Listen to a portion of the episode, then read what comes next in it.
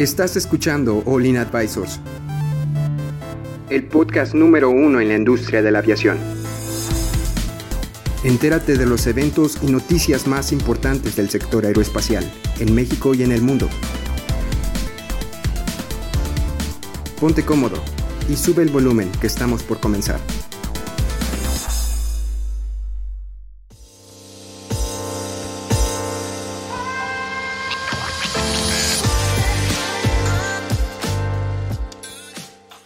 Hola amigos, ¿cómo están? Bienvenidos de regreso a su podcast de aviación de Olin Aviation Advisors. De aquí un saludo de nosotros los integrantes que participamos ahorita, que nos acompaña este, yo, Adrián Leal, Cristian y Héctor.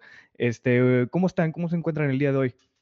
Muy bien, un poco modos, creo. Este, hubo ahí un, este, un lapso largo, pero muy bien, gracias de este lado, Cristian. ¿Tú, Héctor, cómo estás? Muy bien, listo, listo para compartir las, las notas que tenemos para el día de hoy. Nada más es una, ¿no? Eh, vamos a hablar de, eh, de cómo la OASI, me parece, ¿no? Que tiene ahí unos reglamentos de acuerdo a, a lo que está pasando a la situación del COVID, ¿no? Sí. ¿cómo? Pues, adelante, Adrián, adelante. Ah, gracias, Cristian. De hecho, lo, que está, ahorita estamos platicando con, con Cristian y con Héctor, contigo, Héctor, que la OASI de hecho ya tenía, ya, ya, ya, tenía un documento que, que establece qué tipo de medidas o qué acciones más o menos se necesitan tomar cuando existe este tipo de, de pandemias, de problemas de, de, de, salud. Este, y lo que me, me impresionaba es que está este documento desde el 2015, o sea, esto no es como que lo acaban de sacar eh, esta semana o este mes. No, esto ya existía y pues son procedimientos que los están reforzando para poder evitar y poder seguir este, tratar de sacar esto adelante lo antes posible y con el menor, con el menor impacto en la aviación posible, aunque sea lo más, aunque sea difícil, ¿verdad? No sé cuál sea tu opinión, Cristian, de, de este documento. ¿Ya le echaste una leída? Tú eres el como que viene un poco más preparado. No, pues realmente fue una noticia que salió hoy en la mañana que estábamos monitoreando sobre estas eh, el, el, documento que publica la, la OASI en su página, cuando le eh, haces como una especie de, de, sección de preguntas y respuestas sobre qué está haciendo la OASI en términos de, del COVID-19. Y aquí en, eh, hay, cuatro, hay cuatro preguntas, eh, bueno, más bien tres ejes que tienen las preguntas, ¿no? Primero, ¿cuál es el framework o la, el marco regulatorio que tiene OASI? Luego, ¿qué está implementando? y dónde podemos obtener información adicional sobre el tema. Eh, de las preguntas que nos saltaban a la vista en primera instancia era de cuáles son los estándares que requiere en términos la, la, la organización que los estados respondan para comunicar internacionalmente las preocupaciones de enfermedades eh, de salud concernientes al COVID-19. Y en esto nos hace referencia a un documento que en lo personal yo no conocía. El documento es el 10 eh, 042 o el 10042, que se llama Model National Air Transport Facilitation Program. Este documento, que es el que mencionas, Adrián, es de 2015. Y en la, hay una sección, en la sección 6, en el capítulo 6, hay una sección que se llama eh, Health Authority, que es como la autoridad de salud, y dice que pues, se apega al documento 7300 y aquí viene todo un protocolo y acciones que deben de tomar los estados para orientarse a, a, una, pues a un evento de salud público, un evento de salud mundial como el que es el caso del COVID.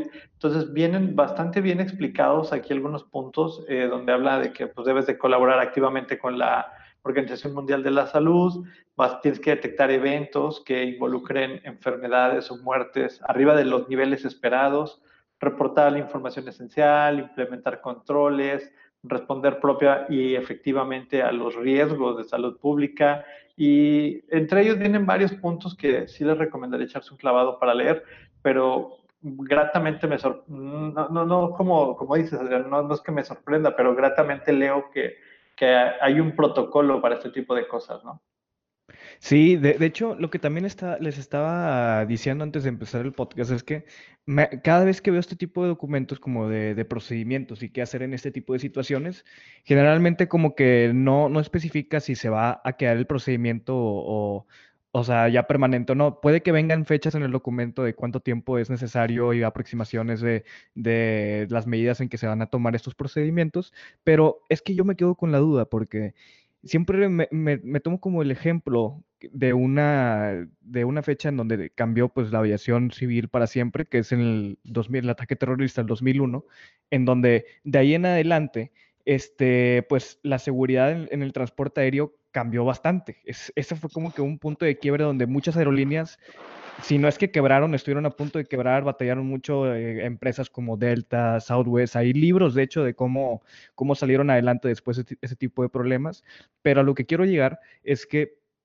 el, tuvo que pasar un evento así de grande para que pudiéramos entender que necesitamos, en este caso, el 2001, seguridad. Ocupábamos tener más seguridad en, en aeropuertos y en aeronaves. Ahora que estamos viviendo en este tipo de situación, esta pandemia, qué tipo de qué tipo de procedimientos se van a quedar, cuáles son permanentes y cuáles son momentáneos. Eso es, esa es la, verdad, la, verdadera pregunta que me intriga, porque yo sé que algunos de esos procedimientos, yo creo que para, si Dios quiere, a finales de este año, ya vayan a estar disminuyéndose o vayan a estar ya, ya de salida, pero estoy seguro que hay unos que se van a tener que quedar como ya de, para siempre. No sé cuáles, cuáles, creen, cuáles creen ustedes, tú Héctor, cuál de estos procedimientos, alguno que, digas tú, no, este, el de las mascarillas en los aviones eh, va a ser ya permanente o, el tipo de, filas, que haya una, una, sana distancia, no sé, ¿cuál es tu opinión, Héctor? Pues yo digo que esto sí lo amerita bastante, ¿eh? incluso yo creo que hay más afectados eh, a nivel mundial que lo del 2001, ¿no? Este, si hacemos números, yo creo que esto, esta es una situación más grande. Eh, la otra, pues, es un poco más escandalosa por el tema del terrorismo. Pero eh, sí, yo, yo creo que después de esto también la, la, aviación y el mundo va a cambiar y pues las reglas van a ser distintas, ¿no? Las reglas del juego. En cuanto a cosas que creo que se van a quedar, pues seguramente vamos a, avanzar mucho en temas de, tecnología, de, que los chequeos, este, pues ya hemos visto, ¿no? Ajá, hemos visto incluso que con, que con cámaras térmicas se puede ver más o menos la temperatura de las personas, este, no sé, o sea, eh, tema de, de tener más control, eh, de, lugares, por ejemplo, si, si, si, saben que en algún lugar están teniendo problemas de sanidad, pues seguramente van a, van a tenerlo como foco y, seguramente van a, van a, hacer algún otro protocolo en cuanto a eso y en cuanto a si vas a viajar internacionalmente o ese tipo de cosas. Yo creo que, que sí, va, sí va a cambiar bastante y seguramente eh, este tipo de situaciones las vamos a tener a consideración eh, eh, dentro de las autoridades de cada país, no nada más en la OASI, porque en este caso, pues la OASI lo que hace nada más es una recomendación general, ¿no? Pero ahora, pues, este, les toca a las autoridades de todos los países acatar estas eh, recomendaciones y pues que se den cuenta de que eh, existen por algo, ¿no? Y hay personas que, que seguramente pasaron un año o dos haciendo investigación y haciendo este tipo de reportes por algo, ¿no? Para la salud y bienestar de, de todos los pasajeros. Entonces, este... Claro, de, de, hecho, este, yo creo que en lo personal, mi opinión, este, ah, totalmente de, acuerdo contigo, Héctor, pero regresando un poquito a, a, la pregunta, yo creo este, que el cambio más grande que vamos a ver va a ser totalmente en los aeropuertos. Yo creo que los aeropuertos ya no van a ser tan conglomerados, ya no van a haber tantas sillas juntas unas con otras, van a haber unos procedimientos de sanidad antes de entrar. Creo que ya habíamos visto, eh, siempre me, encanta el aeropuerto de Atlanta porque es como que uno de los eh, puntos tecnológicos, este, que ya tienen sus check-ins eh, con, si no tienes que dejar alguna maleta, puedes entrar nada más con reconocimiento facial. Este, en algunos vuelos nada más pero ya vamos a poder ver un poco de checkpoints. Ya estoy seguro que van a haber checkpoints de sanidad. Se van a quedar permanentemente. ¿O cuál es tu opinión, Cristian? Me, interesa saber también cuál es la tuya. Yo creo, eh, yo creo que sí va a cambiar, eh, definitivo, eh, y no que sea un cambio para quedarse, pero sí la manera de los viajes como los conocemos, pues tenemos que, antes, antes veíamos a la gente que volaba en China y que volaba con la gente que, no, en China, ¿verdad? Pero la gente que volaba, hacia, los asiáticos siempre traían máscaras, siempre traían cubrebocas, entonces nos hacía como de que, bueno, ¿y esto es para qué, no? Entonces empezamos como a entender ciertas cosas que, que en Occidente, eh, pues, pues no entendíamos, ¿no? O sea, en Oriente eran algo normal, en Occidente no. Y creo que no es que esté cambiando, es que yo creo que eh, el tema de la, como dijiste, el tema de la seguridad, pues es, es, un, es un intangible invaluable. Y, y, para las aerolíneas, pues yo no creo que, de, que, que, tenga, que tengamos en un futuro eh, terminales menos conglomeradas. Lo que sí, que creo que la gente va a tener una conciencia diferente y va a decir, sabes que yo no me voy a exponer, voy a ir a un aeropuerto, pues no me quita nada, me pongo mi mascarilla, estoy en el aeropuerto con mascarilla, eh, porque también eh, la, la, misma, la OMS pues ha dicho, o sea, pues puede haber un rebrote. Entonces, no bajemos, no bajemos la guardia, mantengámonos ahí hasta que no exista una vacuna tenemos que mm, mantenernos en estado de alerta. Es como lo decías hace rato y, eh, me valido contigo en el tema de, oye, pues es que, eh, ¿cuándo vamos a ver la, el nivel de alerta terrorista en verde? Pues nunca, o sea, las antenas siempre deben de estar paradas y debemos de estar atentos a ese tipo de cosas. Entonces, creo que de este lado, en temas de salud pública, pues ya la, esta nueva realidad o esta nueva normalidad, como, como le dice alguien por ahí, eh, va a ser una parte más proactiva a cuidarnos y pues tratar de mantenernos eh, sanos, sanos, ya no, no solamente seguros, sino también sanos, ¿no? Claro, yo siento que el cambio más notable va a ser en la cultura y en la conciencia de todas las personas, ¿no? Y de las aerolíneas, digo, de, de la industria en general.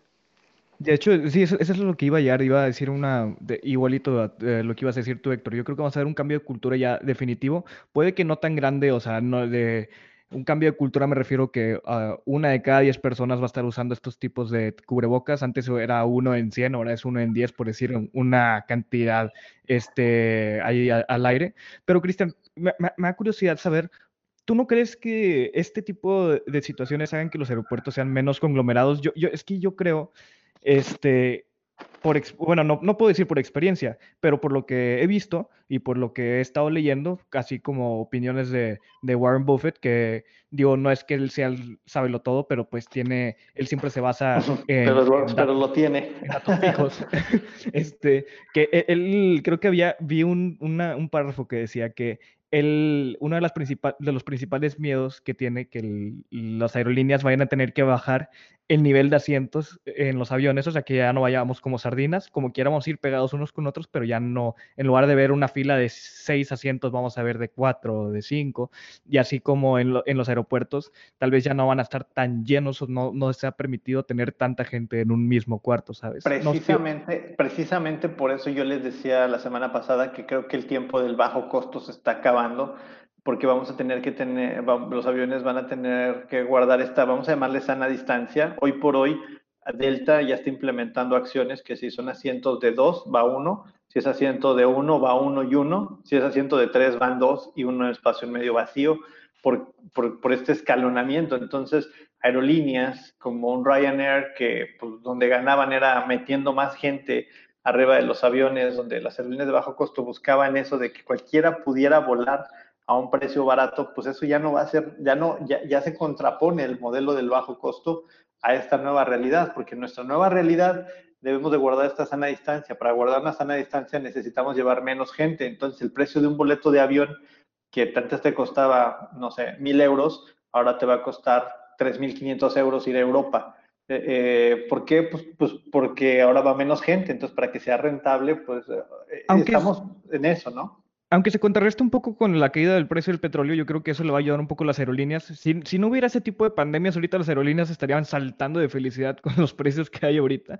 Pero eh, dices un punto interesante, pero hay dos, hay dos puntos de vista que tenemos que ver, porque está el punto de vista de cultura de la gente, o sea, qué tanto miedo tiene la gente de viajar este, pegado o, viajar en, con, eh, así con mucha gente pegada, o que o, la autoridad va a hacer que hagamos ese tipo de cambios. Porque si es, desde mi punto de vista, si es la autoridad, si tienes un, un, buen fundamento de que las aerolíneas de bajo costo la van a sufrir, sí la van a sufrir. Pero si es por cultura, yo creo que como quiera va a haber gente que va, que va a necesitar viajar a bajo costo, ya sea por, por, falta de, dinero por, o, por otro tipo de situaciones que no sepamos, pero ya, ya va a depender y yo creo que vamos a empezar a verlo una vez que ya todo esto se pase. Yo creo que espero que para, dicen que en septiembre las aerolíneas vayan a poder empezar a recuperarse, eh, pues esperemos que para esas, esas épocas veamos cuáles van a ser los cambios. Pues mira, por parte de la autoridad, yo creo que esto va a ser eh, temporal. Como tú dices, yo creo que en septiembre, a más tardar a principios del año que viene, eh, ya deberían de estar las cosas este, normalizándose por parte de la autoridad. Pero sí, eh, ese transcurso, esa parte de la cultura y el miedo colectivo que genera este, pues una situación como esta en todas las personas de todo el mundo, pues sí, eso va a tardar más, ¿no? Y pues sí, yo creo que no va a ser el único eh, mercado que se va a ver afectado. Digo, también, eh, si nos ponemos a pensar, el, mercado de turismo también va a sufrir muchísimo por la misma situación del, del pánico, ¿no? Colectivo que, que esto genera. Yo creo que, pues, el año que viene todavía vamos a tener esta situación. Eh, los analistas están proyectando que esta, esta recuperación pudiera llegar a, a, pegar hasta dentro de tres o cuatro años más. Pudiera, el otro día estaba, eh, estábamos leyendo una nota de que, de que la, la, la, industria de, pues, la industria de las vacaciones, por, la industria del turismo, eh, pues va a ser la, una de las más afectadas por, por el tema de la pandemia. La gente no, tiene, eh, no se va a recuperar tan sencillo como la, la, industria de manufactura, por decir. No, no, porque la gente primero va, o sea, hay, hay cosas que, que, que, la gente prioriza y una de las cosas que prioriza la gente todavía es comer. Entonces los viajes quedan como en tercer o cuarto lugar. No creo yo que se vaya a regularizar tan rápido y si las compañías aéreas, como platicábamos el lunes, eh, van a reducir flotas y pudiera haber venir este esta escalada de reducción de espacios a bordo de los aviones, entonces va a venir una escalada de, precios.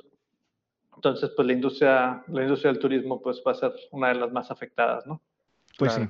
Bueno, de hecho, yo creo que ya, ya estamos acabando los, el, tiempo del, día de hoy. Me gustó mucho la, la, plática con ustedes, pero yo creo que ya lo vamos a tener que ir cerrando. ¿Alguien quiere dar sus últimos comentarios o conclusiones antes de dar la despedida? Héctor, adelante. Pues nada, amigos, este, pedirles que, que seamos, este, que sigamos con esa conciencia, que, que nos quedemos en casa, que por favor eh, usen mascarillas, que si sienten algún síntoma eh, lo notifiquen a las autoridades lo más pronto posible. Y bueno, este, no, que no bajemos la guardia, ¿no? Porque como dices, este, puede, puede que haya un rebrote y pues eso sí eh, afectaría muchísimo a la economía pues no sé, de los próximos 10, 15 años. Entonces seamos conscientes y sigamos quedándonos en nuestras casas. ¿Tú, Cristian, quieres alguna, algún último comentario? No, no, no, eh, creo que, creo que ya, se dijo todo lo que se tuvo que decir. Ya dijimos todo lo que teníamos. Excelente. Bueno, oigan amigos, muchas gracias por acompañarnos el día de hoy. Espero que estén saludables, que estén bien, que estén pacientes y pues si Dios quiere, nos vemos mañana. Que tengan una bonita, un bonito día. Antes de despedirnos, este, les recuerdo que pueden contactarnos en nuestra página de Facebook como Olin Advisors, arroba Advisors. Entren en nuestra página de internet olinadvisors.com y descarguen nuestra revista que va a estar disponible el día de mañana viernes. Es totalmente gratuita. Y bueno, nos vemos el día de mañana. Hasta luego. Bye. Adiós.